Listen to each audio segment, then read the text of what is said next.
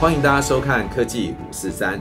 啊，这个节目呢，主要跟大家介绍产业科技的最新的一些应用。那今天我们主要介绍这个呃智慧载具、无人载具的一些最新的发展。所以我们特别啊，请到在这个领域呢，哦经营甚久的秦威国际呢，来跟大家说明。那我们今天今天请到的大师呢，是这个秦威国际的黄承宗总经理，是不是先跟大家打个招呼？大家好，我是秦威国际的总经理黄承宗。好好，谢谢承宗啊！我看到陈总之后吓一跳，我说奇怪，总经理都这么年轻吗？好，不过应该是比较会保养了。对对对，我开玩笑。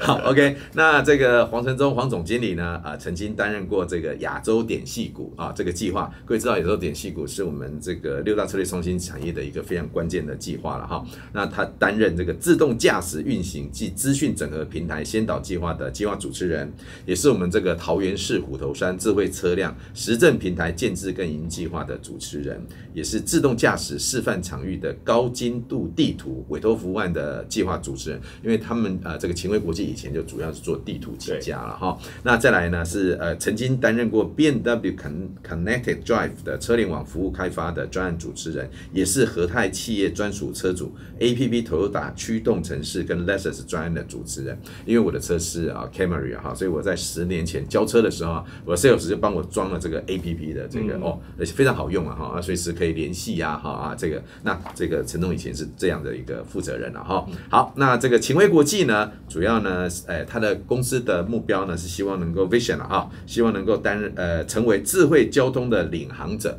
致力提供智慧交通整体解决方案，往智慧城市愿景推进。那大家一定很好奇啊，那它是一个什么样的公司哈？所以我们是不是首先请这个诶黄承忠总经理来跟我们分享一下哈？诶秦威啊，这个国际啊，那到到底是一个什么样的公司？主要的领域哈啊，跟这个智慧城市还有智慧交通到底有什么关系？是好，谢谢老师介绍。那各位观众大家好，那我是秦威国际的总经理。那我其实就像刚刚老师讲的，其实秦威在这几年致力于在整个。智慧交通这一块，那为什么我们会踏进这一途？其实从最基本的开始，其实秦威的起家是从做电子地图开始的。那我们常常讲，我们是科技业的黑手啊，因为虽然看起来像科技，但实际上我们是靠大量人力去大街小巷收集资料的一个团队。所以我们很早开始就建构了台湾整个完整的电子化的一个数位。哎，为什么说是人工？车子不是都是让它这样自己？对，但是因为还是要透过回来的内页的处理，这些影像资讯跟这些。收集的这些数据的的部分，所以它其实还是有个数化的过程。嗯对，那我们其实在，在呃电子地图起家后，大概十年的部分，我们已经成为台湾最大的电子地图的供应商，所以包含当时的呃雅虎啊、Microsoft 这些大的图商都是我们的合作伙伴。那当然也大家耳熟能详的 Google，到现今的 Apple、Line，其实都是我们现在的合作伙伴。所以其实在台湾电子地图这一块，其实已经是深耕二十几年的一家公司了。那我们大概在十几年前的时候，其实开始中华电信成为我们的最大法人股东之后，我们开始做部分的转型，我们将电子地图发扬的更大的一个应用领域里面，我们选择了做导航应用的软体。嗯，那我们在汽车这块发展了导航网的这个产品线。那我们在行人这块发展了转乘通这个产品线。所以，我们这次从一个电子地图供应商变成一个软体服务商的一个角色。那我们随着中华电信的三 G 开台，开始去部署大量的汽车跟行人的导航应用的软体之后，我们慢慢的开始透过这些大量的交通数据的一个收集，我们也成为台湾最大的交通资讯服务的一个供应商。开始提供云端的服务给所有的车厂的部分，那也因为这个因缘际会，所以我们在二零一三年的时候开始跟 B N W 原厂接触，哦那我们成为 B N W 在台湾要实行 B N W Connect Drive 的一个 Tier One 的供应商。哦，是，所以我们在二零一五年正式透过国际的 B N W 车厂的严格的考验，嗯，然后成为一个 Tier One 的一个平台服务的供应商，对 B N W 提供台湾所有的车主的 Connect Drive 的服务。那也因为这个经验，其实行为已经正式成为一个云台的云端平台的服务的一个解决方案的供应商。那也为此，我们打开了包含了后续在一七年的时候跟奥迪 Porsche 集团的合作，哦、到一九年的时候，我们跟 Toyota 的整个全车系，包含后面的 Lexus 的合作。嗯、其实目前在台湾，秦威已经是最大的车联网平台的一个供应服务商了。所以我们也开始进入了一个平台经营的一个层次的部分。嗯嗯嗯。所以到目前为止，其实诶。这跟这几年秦威其实对外的表现可能又不太一样，因为这几年其实大家比较常听到秦威可能在自驾这一块。哎、欸，是对。那我有时候开玩笑讲，其实秦威的发展的历史里面，其实某种程度是为自驾而生的。嗯嗯。为什么这么说呢？嗯，因为自驾所需要的几个大的元素，高精图资，对，是我们的本业的禁忌。我们地电子地图的部分升级到高精图资。嗯嗯。那自驾所需要高度精密、高度精细的高精细度的图资的数据。那自驾还需要的是路径规划的能力。那我们从导航的规划能力延伸进到所谓车道等级的导航规划的能力。那自驾也需要一个平台管理的一个经验的部分，对，还有一个管理的系统。那我们从车联网平台进阶到整个自驾的多车的管理的一个部分。所以我们刚好其实。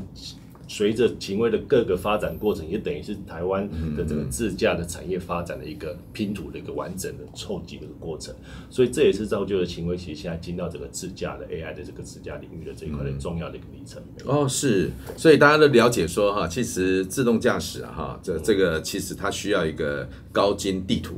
然后呢，再加上刚提到的那个路径规划嘛，好、嗯，再来，因为我每次出门都要先看，像我刚刚来这边，对。我就想说那边会比较快一点呐、啊，特别是交通资讯非常重要。哎，是是是是，那边 好，那边会塞车啊，或者我真的是差很多。然后再来呢，就是哎，它需要一个平台管理嘛，好，那这个哎，刚好从啊、呃、原来的这个地图供应商，然后转成这个软体，现在变成解决方案，甚至云平台管理这样子了，哇，真的是一个随着呃时代的啊、呃、这个演进了哈，不断的啊这个与时俱进了哈，那我们。可不可以请这个啊，秦威稍微我跟我们说明一下哈？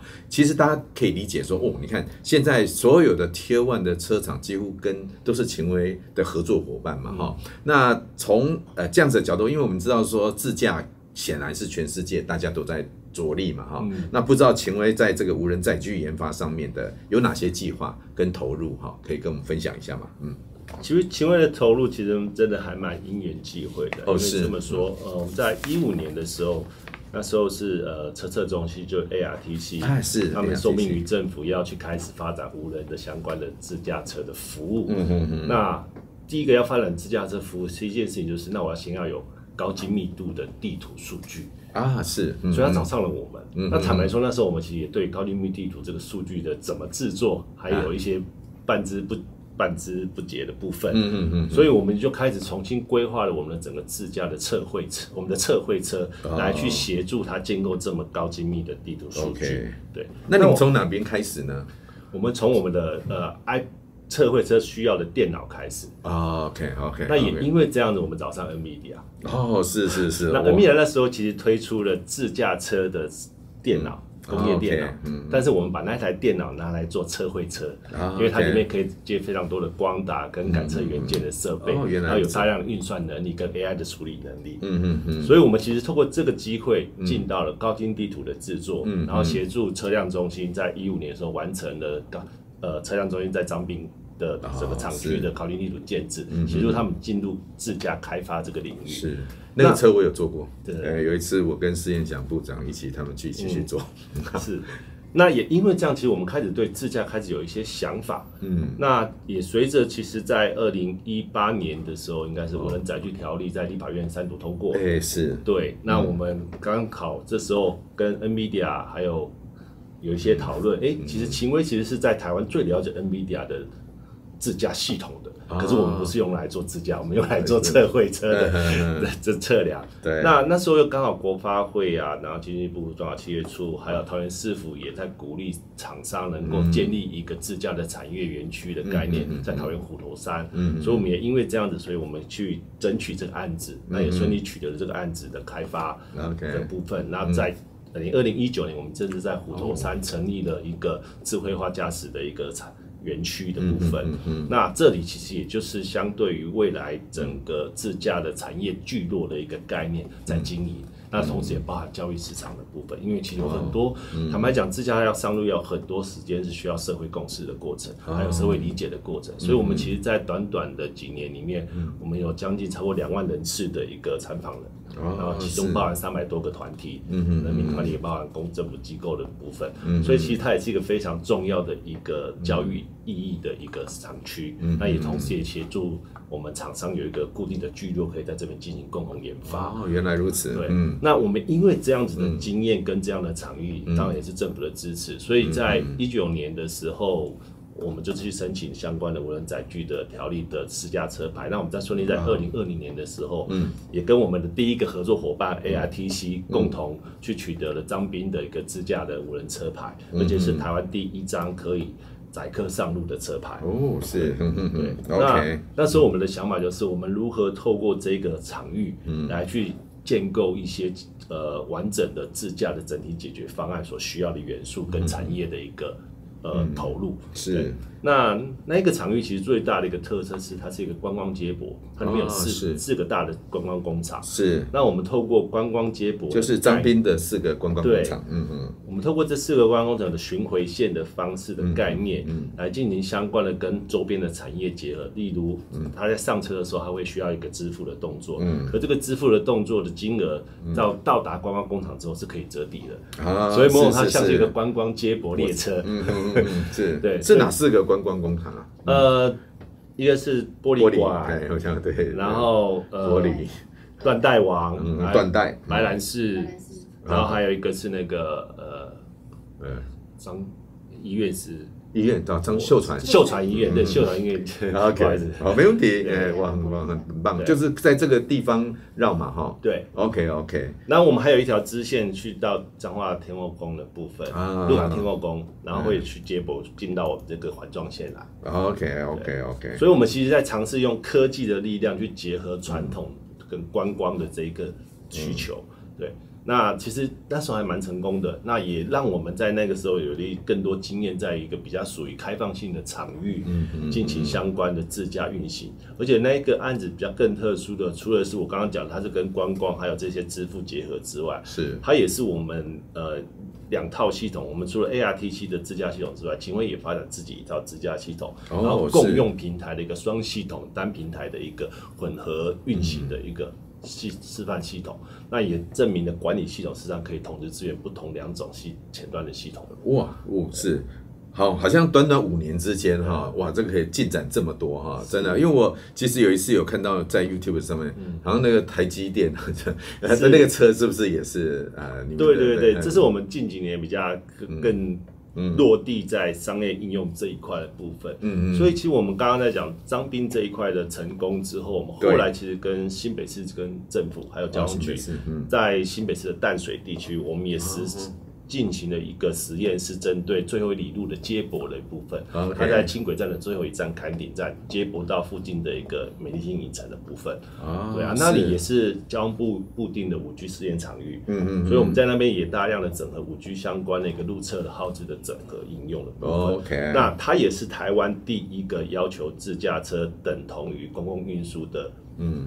条件的一个运行的部分，所以我们的准点率是到百分之九十六点五以上，其实已经符合公共运输的需求，而且实际上车上的运行人员是淡水客运的人员。OK，他当然他他并没有介入，但他事实上是一个执行运行的一个团队。了解，因为我们因为现在的条例上面还是要有人看着啦。对，这是法规规定的部分，所以我们也是因为这样累积经验，开始发现其实其实。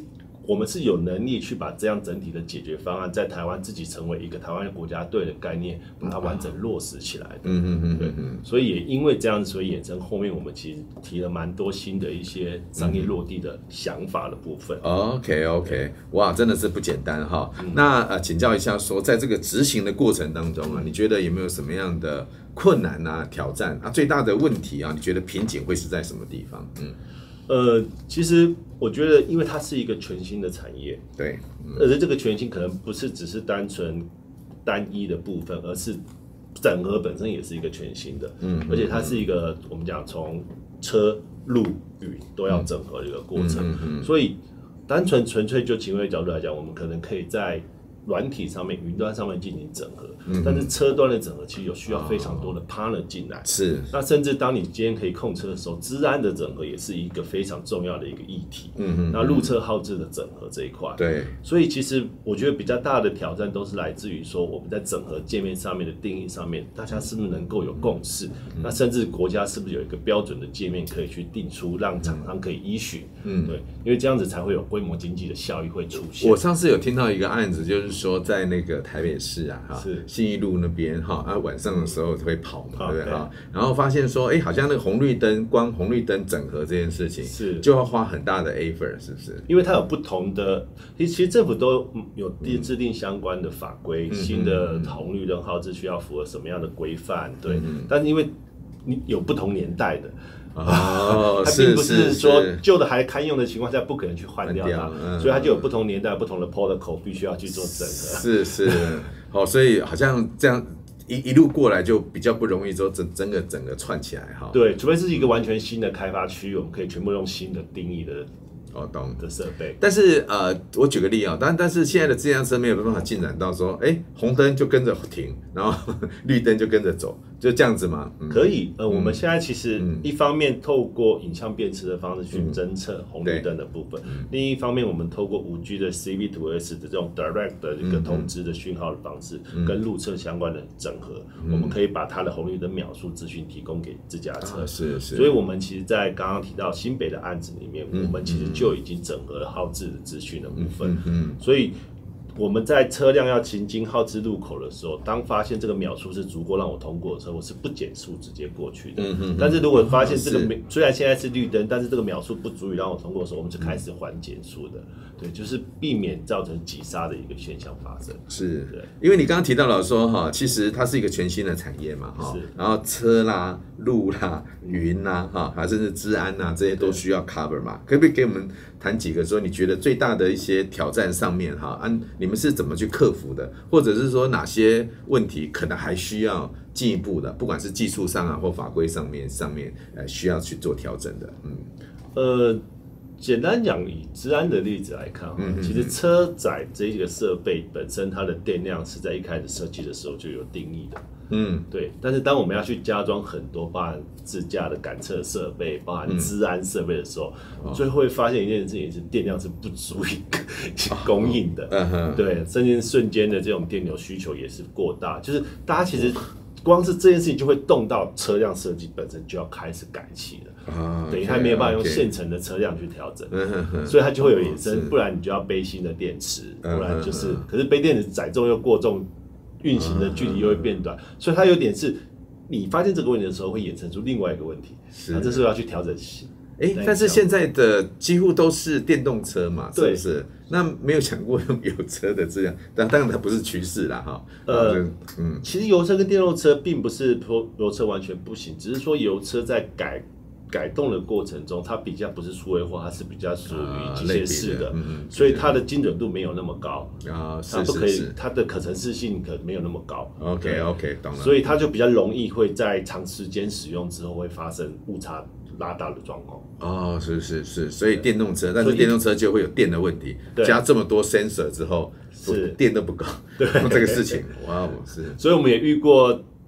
治安设备上去之后，第一个是电不够，第二个是它开机时间要蛮长的，这不是属于车 规需求。哦，是是，光检查这个所有的这么多 sensor，对，才能够上路。哇塞，你刚刚讲这个也是一个挑战。另外，我是有一次去看那个新竹物流的那个车子，他们在他们是用物流送货嘛，嗯，然后呢，那个无人自无人车呢就在那个市街市区跑，那有一个巷子很小哈，就是旁边哇。有摩托车，有脚踏车，然后后面有公车，有什么车这样？嗯、红灯停下来的时候，当大家都跑掉了，他没有办法跑，因为他不知道该怎么办。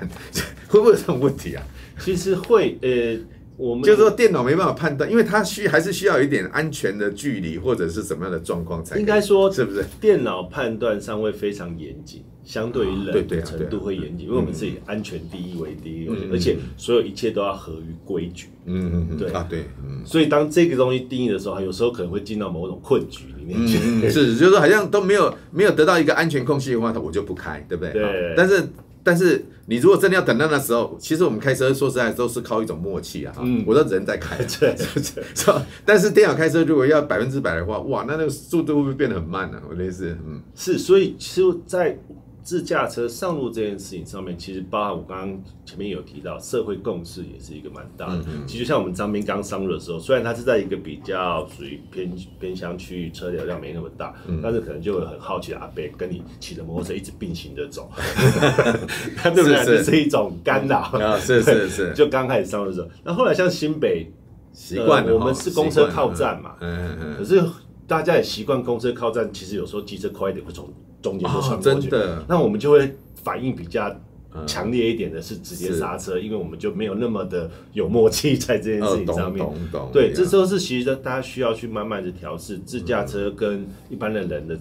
逻辑还是不太一样，当然在法规法法规的严谨度上面，对对对，所以有时候其实我们在跟上上上路这么多年的经验，我们在跟交通部这边谈的是自驾车这一件事情的上路，也许我们一开始要稍微有一点专用的概念。啊，那甚至于说在整个标志标线的画质上面要稍微调整一下，因为其实很多标志标线如果在法规上面是不能够被穿越的时候，有些时候可能根本转不过去都有可能啊。其实我们很多路口实际上是。我们大概所有车子习惯都会碾过斑马线，对对对，没错，碾过标志标线才会转弯。哎，对。但是如果你今天要求我不能碰到它，那就可能转不过去。呃，没错没错，哇，这的确是有一些很多 practical 的 issue 哈，对，没有没有办法。所以大家很多是约定成熟的部分，可是这些约定成熟在法规上面其实它又不是对的。是。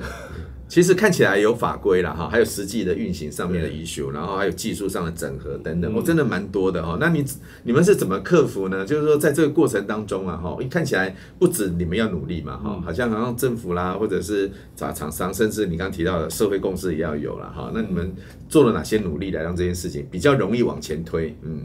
呃，其实我我觉得我们的角色就是扮演的去发现问题，嗯嗯，找到问题之后，像我们人在无人载具的相关的审核过程中，我们也都会把这些问题提出来，嗯嗯，然后我想政府相关的专家觉得，从经济部到交通部到各个公路总局这些与会的业这这些呃单位，其实他们会一起帮我们去思考，那未来其实如果要上路的话，我们需要做什么样的调整？其实我们扮演的角色某种程度并不是说去。呃，不会遇到问题，我们实际上就是要去发掘问题的，嗯，对，所以我觉得这这刚好就是这几年无人载具的相关的审议，我相信这么多案子其实给政府蛮多相关的一个秩序，是协助他们在未来制定这些上路计划的时候能够更加的严谨，嗯嗯，所以其实我觉得。企业跟政府的角色，其实在互相的学习，嗯嗯，然后互相的怎么去把这个产业真的完善的建制出相关的法规，嗯、让我们后续可以依循这样的角色。其实我们这几年是扮演这样的角色。是，所以某某角度了哈，就是说，哎，把这些问题发现给政府之后，那政府也是跨部门、跨单位的哈，也是要去协调，看看怎么样来解决这个事情，在安全跟科技创新的呃路上哈，怎么样一个 compromise 可以往前进嘛哈？那从地图啦，一直到 solution 哈，然后一直到这种平台管理啊等等，这样一路下来哈，你们自己秦威的未来的一个发展愿景跟蓝图，会是把它定在什么地方呢？嗯，呃，其实一般人提到自驾，可能想到都是像特斯拉这一种，哎，是乘用车的，在马路上开放道路这种。嗯嗯，到处都可以跑的那种概念，嗯、但坦白来讲，那个东西还蛮遥远的。要到所谓的我们讲完全无人自驾，嗯、那个还蛮遥远。你所谓的遥远，你大概猜大概要多久？我觉得大概还要五到十年的。OK，好，对，因为它是是个过程，但是就是因为它是个过程，嗯、其实我们必须要一步一步的进到那个领域去，因为特别像这种 AI 的东西，它强调的是学习。嗯，我们强调。并不是不会犯错，而是我们犯错之后，我们学习之后，以后不会再犯同样的错。同意，这是跟人最大的不同。嗯、对，但他一开始还是 baby，嗯、对，所以他有学习的过程。所以我们自己在看自驾这一块产业的时候，像特斯拉这种乘用车开放道路的，这是一种最终极的目标。嗯，但是除了这项场域之外，其实其他的这种比较属于封闭型的、半封闭型的，或者是半开放型这种。专专呃，应该说专案需求型的一个场域需求，是这市场是没有人在着重的。是，那可是这个东西的需求其实是最大中，或者是最先起需要的。是，你可以举几个例吗？有关封闭、半封闭型的这种，嗯，其实像国外很多大型的矿场，好了，农耕需求也好了，或者是其实，在台湾，其实我们现在为什么后续我们在整个厂区自动化这一块，我们扮演一定的角色，这种或者园区的一个接驳服务，这其实都是可以。作为无人化的一个先期的一个场域，嗯，而且它是一个经验累积非常好的场域，嗯，而且它又能够达到实际的应用需求，嗯嗯对，所以我们其实在这几年在看的是勤威作为一个自驾的整体解决方案，我们在做的是一个场域从无到有的一个建制过程。啊，是。等于我们进到这个场域，我们把这些场域。数位化、高精地图化，嗯嗯，然后我们做整个路侧的设施的整整建，然后我们做车辆的部署、管理平台的建制，到最后整个营运管理。嗯，其实我们看的这是整个属于专案类型的这种无人化的一个市场需求。是，这是一个非常大，而且是需求实际上非常急迫的。因为全球其实老化的问题是持续的在进展当中。对，台湾其实也面对到这样的。以后以后就是那种定点的接驳，其实就很棒了。我我举个例哈，其实最近呢有几个。例子啊，嗯第一个呢，哎，我们有一群评审呢要去桃园机场看，是，然后呢，那个是下午四五点，然后回来的时候，他就跟我们说，哎，那个呃，沈沈桃园，你们不要，你们要不要不要开开游览车回台北？因为五六点要回台北，可能要到 六七点才会到。那我建议你们坐他们这种接驳车接到那个桃园高铁站，嗯，然后呢，再从高铁回台北，这样速度会非常快，哎。想想非常有道理啊，自己不用开车或者不用坐游览车，嗯、但是那个接驳车其实如果有多一点班次的话，嗯、其实也是会变得非常方便了。是，另外一个新竹也是如此，有时候我到新竹去上课哈，哎，上到四点一点，我都是上到四点。然后他们告诉我说：“老师，你四点就要赶快落跑，不然呢，你再说四点半呢，你回到台北可能要到六点半，就是本来一个小时的车程就变两个小时。嗯，那后来想说，其实好像也不用那么麻烦嘛，我只要有一个接驳车，直接坐到高铁啊，就是这样定点这样子，其实是是很方便的，对不对？是，但但是就刚讲，好像这些事情上面就比较大家没有在推动，不知道为什么。就是这种定点的固定路线，在可控环境底下的无人化接驳，其实是慢慢的其实可以推广。嗯。嗯嗯嗯嗯，那另外一方面，其实无人化除了载人之外，也有物流需求。就刚才讲新竹，哎，对对对对，嗯，那其实我们也在推广类似这样的。那甚至是我刚才讲工具型的。其实我们跟环保署大概已经也运作了大概两三年，我们在推广所谓的无人化的扫街车啊，对，是是，特别是你知道，很多之前很多酒驾的议题，因为扫街人员都是夜间出没的，OK OK，或者清晨，然后而且其实这样的一个工作的危险度是蛮高的，是，所以无人化的载具的扫街车或者清运车，其实就可以协助相关的包含人力的短缺议题，啊，安全性的议题的提升，这其实都是很多在。整个进到所谓高龄社会的时候，我们所需要的必要的一个辅助工具，嗯，这些都是需要这些无人载具来协助的。哦，没有错，没有错。你刚刚这个总经理讲的非常重要啊，刚刚讲了利用晚上嘛来做清洁啦，嗯、或者是清扫等等。我看有一些不管是车子啦哈，还有无人船，嗯、我曾经有一家厂商好像也是透过那个无人船在清扫那些河川啊，对或者水上的一些垃圾嘛哈，是，其实都蛮不错的呀。好，那我这样请教一下哈，就是说，因为呃。这个勤威也做了这么多年了哈，那就是也你看看你自己从你的角度啦，你觉得哪些案子啊，你们觉得蛮哎觉得做的蛮好的，然后也可以分享给大家说，哎，其实哎现在目前啊，其实运行的还不错，大家可以哎来开始哈思考如何运用。其实我们每个案场都有每个案场的特色，哦，是是是是。好，从从时间关系，你只能讲两个。对对，从张滨观光到整个新北，对。那其实我们最近这几年，其实我觉得最大的成就是。我们正式把无人载具的相关的应用商用化，嗯，因为其实前面讲的可能都还是属于实验条例里面我们在谈的一些技术上面的研发测试这种情境，对。但是我们在呃跟台积电合作了大概两年的时间之后，我们正式也 announce 在台积电南科厂区里面，嗯，的一个无人化的接驳服务，而且是多车的无人化的管理服务，嗯，对。那你可以稍微介绍一下细节吗？嗯，呃，其实。简单就是说，他们在整个厂区运作是二十四小时运作的啊。是。那厂区里面呢，他们有非常大的一个范围，里面需要做在用餐时间的时候要做人员的移动，嗯、或者在一些基本的呃人员调度的时候，他们也需要做人员的移动。嗯、那这些里面原本其实是可以规划一般的车辆去运行的，是。可是当然就有人驾驶。嗯嗯。可是毕竟是二十四小时运作，对。那而且台积电作为台湾的最先进的晶圆制造厂，我们也很很。高兴他愿意去投入相关的无人载具的研发，跟我们一起合作。然后我们现在等于在里面，目前有四台车在进行相关的人力的运输，呃，运输的部分。人还在上面吗？现在需不需要？呃，现在因为基于法规，我们还是还会对，因为我们在这条如果可以不要的话，那是不是？呃，这条线目前在场内理论上是可以。嗯，不用。但是我们在申请的时候，我们有升级到场外道路去，所以我们还是让它依循的法规走。OK OK。那未来也包含厂区之间的接驳，因为它里面有很多厂，我们都会扩大这个应用。嗯，对。所以它其实可以说是正式的把无人载具呃无人接驳服务商用化的一个具体的案例。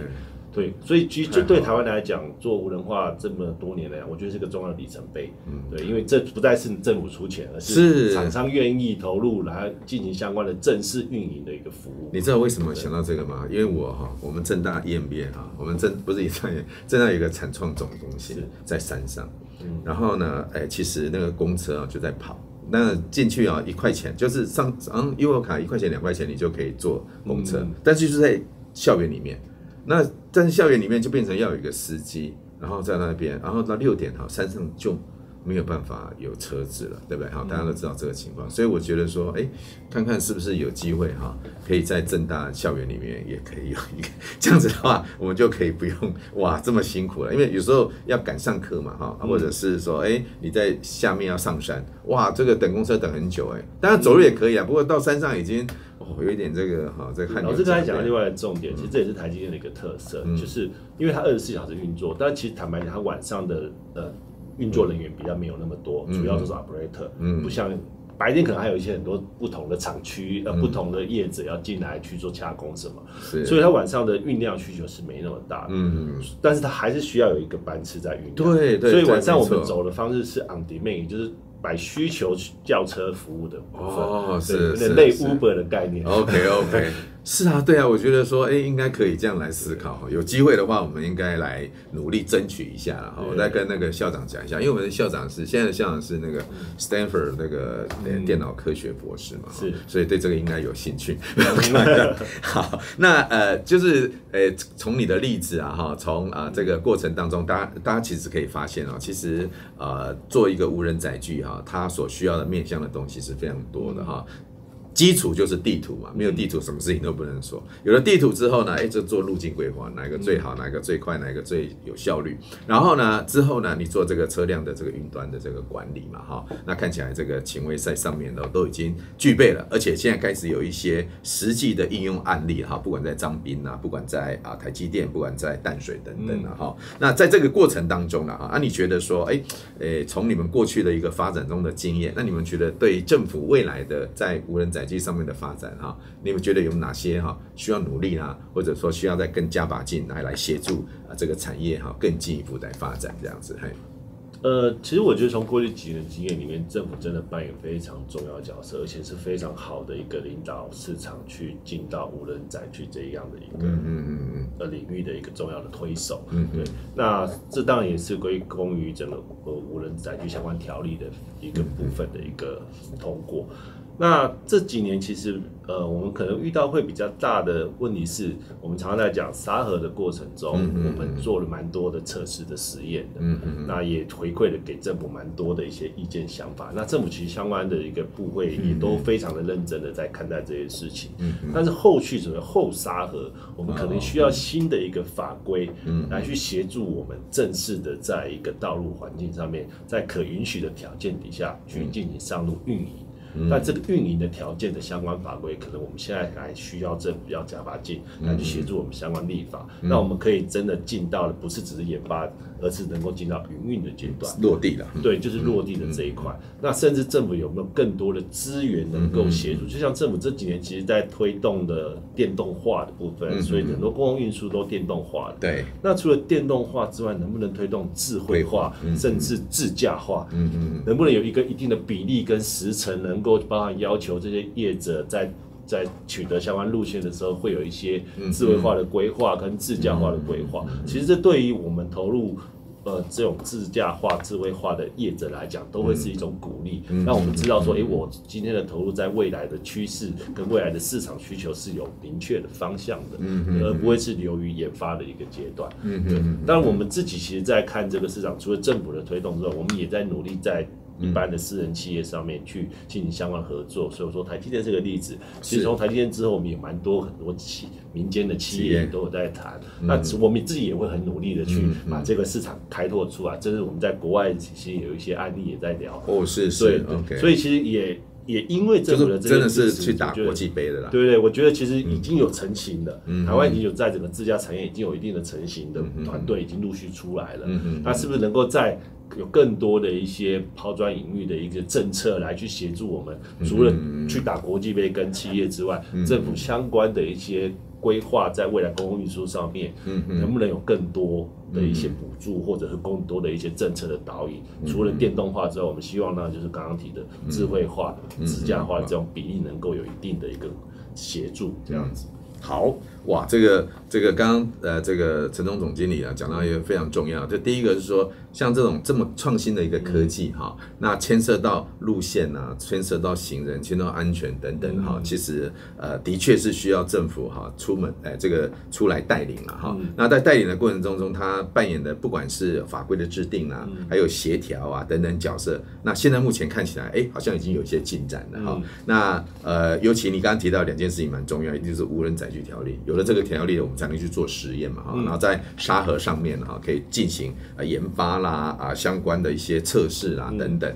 哎，可是后沙盒时代，好怎么样能够让哎这样子的一个呃。环境呢，可以让到大家可以到实际的环境，真的去做商业化的运营啊。那呃，这个是现在这个勤伟已经有一些啊 solution 嘛哈。不管说在国内啊，现在开始要去做国外了。所以在国内，如果后沙河时代的这个法规啦、营运的环境啊等等，可能还需要政府加一把劲。尤其他刚刚提到说，哎，除了我们在电动化着力之外，因为这也是配合这个我们看到的这个碳排净零的大趋势嘛哈。那怎么样能够在啊这个智慧化还有自驾化上面能够多投入，我觉得这也是在未来哈，我们可以进一步来努力了哈。啊，这个其实哎，这这些都是呃，对于我们产业发展上面非常重要的。所以有一次啊，我跟那个吴世华老师啊，哈，这个我们以前政大的校长啊，他后来当教育部长了哈。那他最近出了一本书叫呃创新典范三点零。那在里面提到一件事情蛮重要，就是说，其实如果能够建立一个生态，而这个生态让美里面的不同的啊。identity 哈都能够自由的成长啊，那这个其实是整个呃这个产业发展一个非常重要的一个大的一个趋势。但是呢，怎么样让生态可以健全发展？其中那个 hub 很重要。那个 hub 呢，就是说，哎，那就是产业经理的角色了哈。不管是政府啦，或者是现在所谓的无人载具推动办公室哈，都都是扮演这样的角色，就是它可以让刚刚提到的哎不同的 identity。它需要的各种，就刚讲的地图啦，啊，然后呢，平台啦，呃，解决方案啦，甚至法规啦，啊，这些呢，哎，都可以啊，在这个地方呢，大家一起来讨论嘛，发现问题，解决问题，然后一直往前推进，那个生态才得以健全的发展了哈。我觉得这个刚刚哎，黄承宗总经理讲了一些是非常关键的部分了。好，最后啊，因为是科技五四三嘛，哈，我也来请教一下哈，因为你们做高精地图又做自驾车嘛，哈，我有一次坐那个特斯拉的车哈，呃，因为。呃，那个我看那个特斯拉那个荧幕有没有？嗯、哦，那个，诶，它因为很深很多 sensor 嘛，哈，就比如说摩托车开过去，就有一个摩托车的样子，对不对？嗯、然后前面有人，就有一个人，然后后面有车，就车子嘛，对不对？啊、嗯哦，那个 sensor，我感觉那个荧幕，哇，看起来很传神啊，哈，它它不是实际的影像哦，就是一个模拟的电脑的影像。嗯，好好，现在有个问题了，诶，我们看到前面有个人，就有个人的影像，对不对？结果有个司机，他跟我讲说，有时候晚上，哦。前面没人，他也看到影像。请问一下，这是有没有可能？呃，误判断是有可能的。哦，是误判断，不是不是七月到了，没看一下。他一定是打到某种介质，只是这个介质是怎么形成的，我们就啊是。如果说那个 sensor，它一定是个 sensor 嘛，对不对？对对对。哦，那个 sensor，呃，是 sense 到什么东西？但是它把它变成一个人，是这样子。我们这样子说好了，其实一个落叶。或者一个比较灰尘比较大的一个状态，都有可能让你在打到的方面有反射波回来。哦，那这个反射波本身只要具起一个形状，你就可能觉得它可能是一个某个东西，这是有可能。哦，是哦，哦，好，很好，非常有一个科学的解释。七月快到了，这样蛮可以。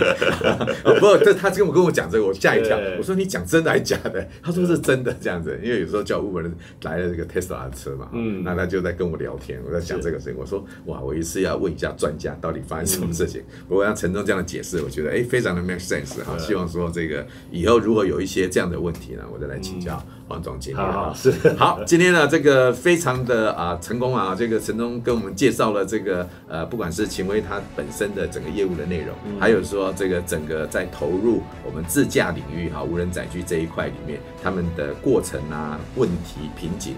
成就等等哈，这个啊，让大家可以在短短的啊这个几十分钟之内呢，了解这个全貌，也了解说我们这个无人载具未来对台湾产业发展的重要性跟如何啊努力的一个策略了哈。好，我们今天啊这个科技五四三成功了哈，非常谢谢王总监，希望下次有机会再这个拜访你。来，我们哎五四三成功，赞。